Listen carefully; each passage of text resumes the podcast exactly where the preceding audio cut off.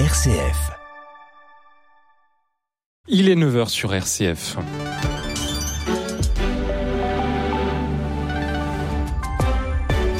L'information belge avec Denis Delovafos.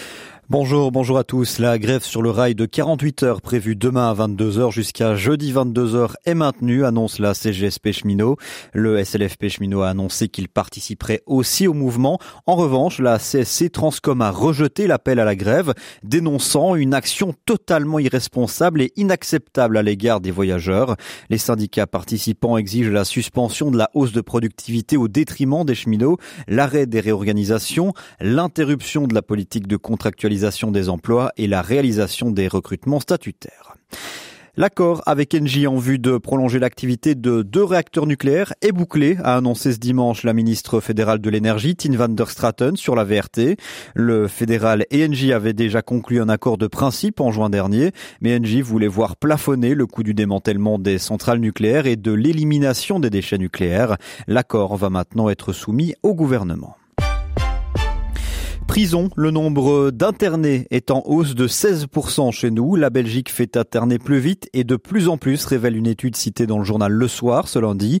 De 529 internés en 2018, il y avait 820 internés en novembre 2022 et 948 seulement un an plus tard. Les expertises psychiatriques posent de nombreuses questions en raison du manque criant d'experts judiciaires psychiatres en Belgique. Ils sont très peu à se partager ces tâches, seulement 10 experts principaux.